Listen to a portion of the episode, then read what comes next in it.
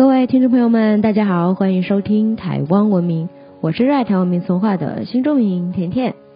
随着年节的脚步靠近，我相信啊，大家收赠礼品的机会呢，也是逐渐的变多了。送礼这件事儿啊，在我们的传统文化里呢，其实已经有非常长的历史了。正所谓礼多人不怪，年节要送礼呀，还有纪念日也要送礼啊，请托啊、答谢啊，更是不能马虎。在民间的习俗里呢，有些东西啊是不能拿来送人的，送错了你啊，还可能会送走自己的贵人与大好前程哦。那到底送礼有哪些禁忌呢？拜拜也是送礼的一环，又有什么地方该注意的呢？所有精彩内容都在本期的台湾文明。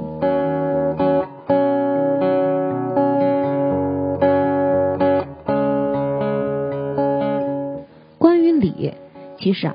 最早呢，可以追溯到古代的祭祀。礼这个字呢，它本意啊，就是向天地神灵求福祈祷。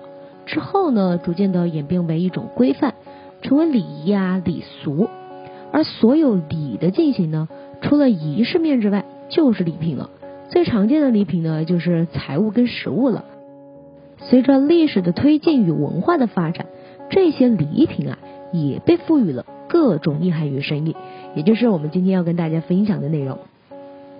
在民间的礼俗文化中呢，许多物品啊，早已被文化赋予了专属的意义，成为特定礼俗的代表物。许多人呢，也会利用送礼来表达自己难以启齿的心里话。这些说法与观念呢，在民间流传，久而久之呢，就成为了一种文化，一种共识，而有了今天各式的送礼文化与禁忌习俗。接下来呢，我们就来认识一下这些特殊的礼品吧。第一个要说的呢是送毛巾。在台湾的丧葬文化中，丧家呢都会以毛巾作为回礼，赠送给前来吊唁、送奠仪的亲友。这项习俗呢称为打纸，又称为谢吊、谢孝。简单来说呢，就是让丧家感谢亲友专程的来吊唁死者的答谢之礼。其实谢掉最早的形式啊，是用祭祀的酒肉来分赠给前来吊唁的亲友作为回礼的。之后呢，又演变为赠送亲友糕点呐、布帛啊、丝帕啊。到了近代呢，打纸之礼就普遍以毛巾为主了。不过呢，在部分地区呢，仍然保有赠送糕点的礼仪。另外呢，丧礼赠送毛巾啊，还有一个说法，长毛巾用闽南话来讲就是等巾。有断绝的意思，也是希望呢不吉利的事情啊到此为止。不过赠送毛巾也是因为这样的关系呢，总是让人与丧事联想到一起，而成为了办丧事的专属礼品。因此呢，平时没什么事儿的人，自然就不会有人主动的买毛巾来送人了。另外，手帕也有类似的意思哦。许多老一辈的人呢，至今啊依旧会特别的忌讳，万一你不小心送了类似的礼物给长辈的话。对方呢通常会迟疑一下，然后啊给你五十元表示无视，或是给几块钱象征性的买下来对方的礼物，破解不好的联想。第二个要说的呢就是送雨伞、送鞋子，还有送扇子。送雨伞呢，因为伞跟散的发音呢特别的接近，有分离啊、散了的意思，特别是情侣之间呢，更是忌讳送伞。通常呢，如果啊在交往中的情侣啊，在特殊的纪念日，像是情人节呀，如果是在情人节这天送伞，其实啊就是暗示对方，嗯，我想跟你分手了。如果你没有这种意思啊，建议大家还是别乱送的好。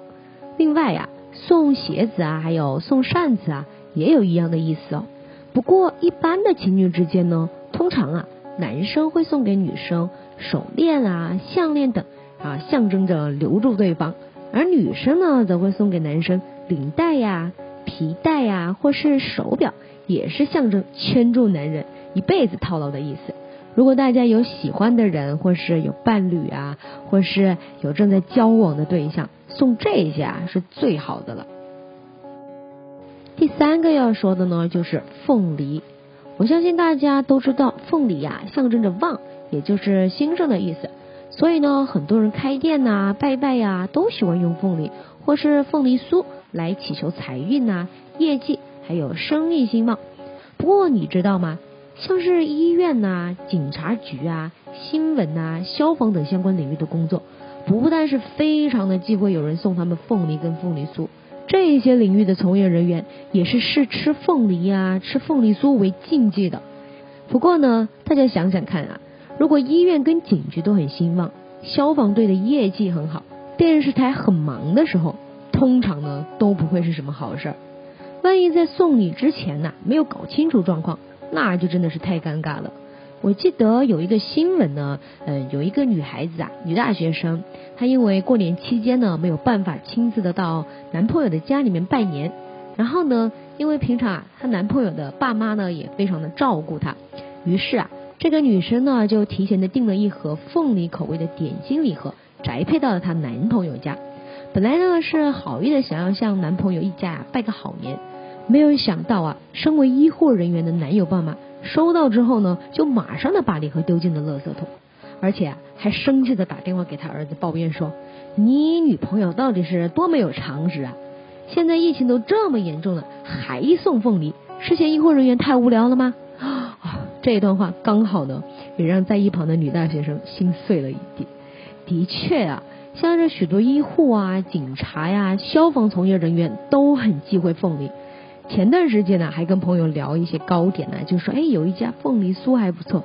他就跟我说，他们家从来不吃凤梨跟凤梨酥的，而且还跟我分享了，真的是每次遇到凤梨的时候，那个情况就真的不一样了。难怪呢，身边呢就有一些护理师朋友啊，就真的是敬凤梨而远之。有不少朋友呢，更是连休假也是不敢碰，生怕休假休到一半就被叫回去支援，因为呢，据说是相当的邪门，屡试不爽。这也难怪啊！我们刚刚说到那个新闻事件里啊，收到凤梨点心的医护爸妈呢，理智线会断掉。所以呢，大家在送礼之前呢，还是要先了解一下对方的背景，以免越送朋友越少，不喜欢你的人越来越多。听完了前面的几个民间禁忌的物品跟食物之外呢，其实啊，除了送礼物之外，包红包跟送礼金呢，也有一些机会。像是亲友结婚、入宅、小孩满周岁等吉庆的礼金呢，就必须是双数，不能是三啊、七啊等单数或者谐音不吉利的数字，像是我们最忌讳的四这个数字。而送白包的礼金呢，就不能用单数了，因为好事成双，所以呢，白事就一定要单数了，像是一啊、三啊、五啊、七啊、九等等。另外啊。如果有亲友因为意外呀，或是生病住院，探望对方的时候呢，也会包红包给对方，象征进财破灾呀。而这个时候呢，红包啊，如果你只给了双数呢，就是意味着祸不单行。所以呢，不仅不能是双数，通常呢还会以五十元来结尾，以此象征平安无事。前面有跟大家提到啊，其实礼呢最早是从祭祀而来的，也就是用在人对神的关系上。正所谓无事不登三宝殿，我们到庙里面去，通常呢都是有求于神，想要求财求福，更是不能马虎哦。接下来呢，就来跟大家介绍一些拜拜的境界。相信大家呢，除了求平安之外，大部分的人呢，一定都会在拜拜的时候祈求神明赐福啊、赐财。不过在求财的时候呢，有些贡品啊就不宜上桌。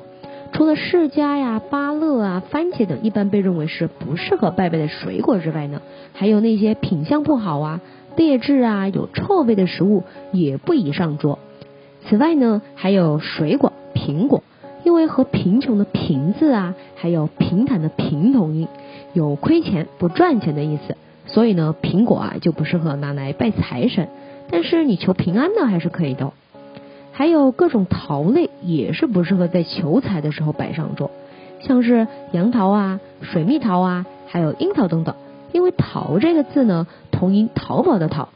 如果你有投资啊，或是公司需要招募心血啊、找股东啊，那么你就要避开这类水果。如果大家不知道拜财神的时候应该要拜一些什么，其实可以准备香蕉啊、梨子啊，还有甘蔗，这都有好运的寓意哦。因为甜食呢也寓意着吉祥，所以呢很多朋友都会用甜食来拜拜。但是啊，尽量避免什么酥类的点心，因为酥这个字呢就是输掉的意思。所以啊，有些赌徒呢就把这样的食物看作是地雷贡品，而喜欢用发糕啊、面包啊、蛋糕等等发酵过的点心来拜，象征发大财。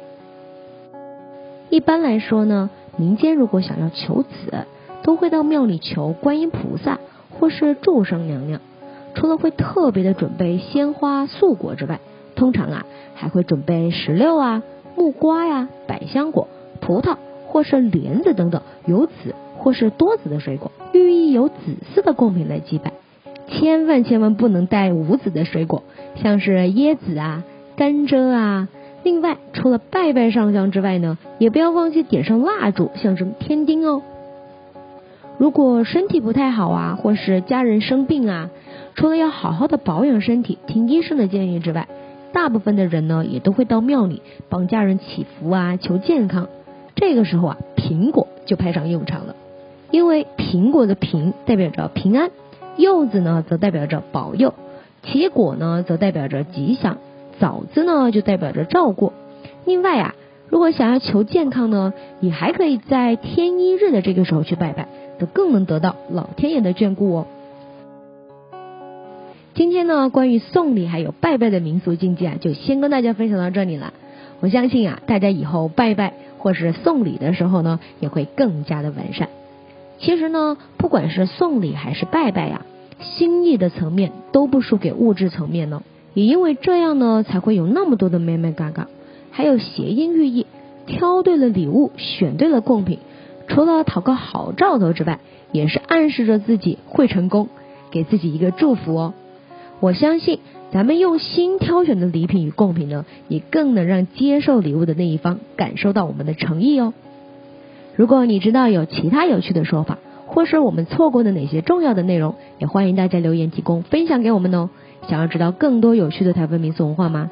可以在脸书搜寻台湾文明，按赞追踪哦，或是直接搜寻台湾文明，关注我们的官网。我们下次见。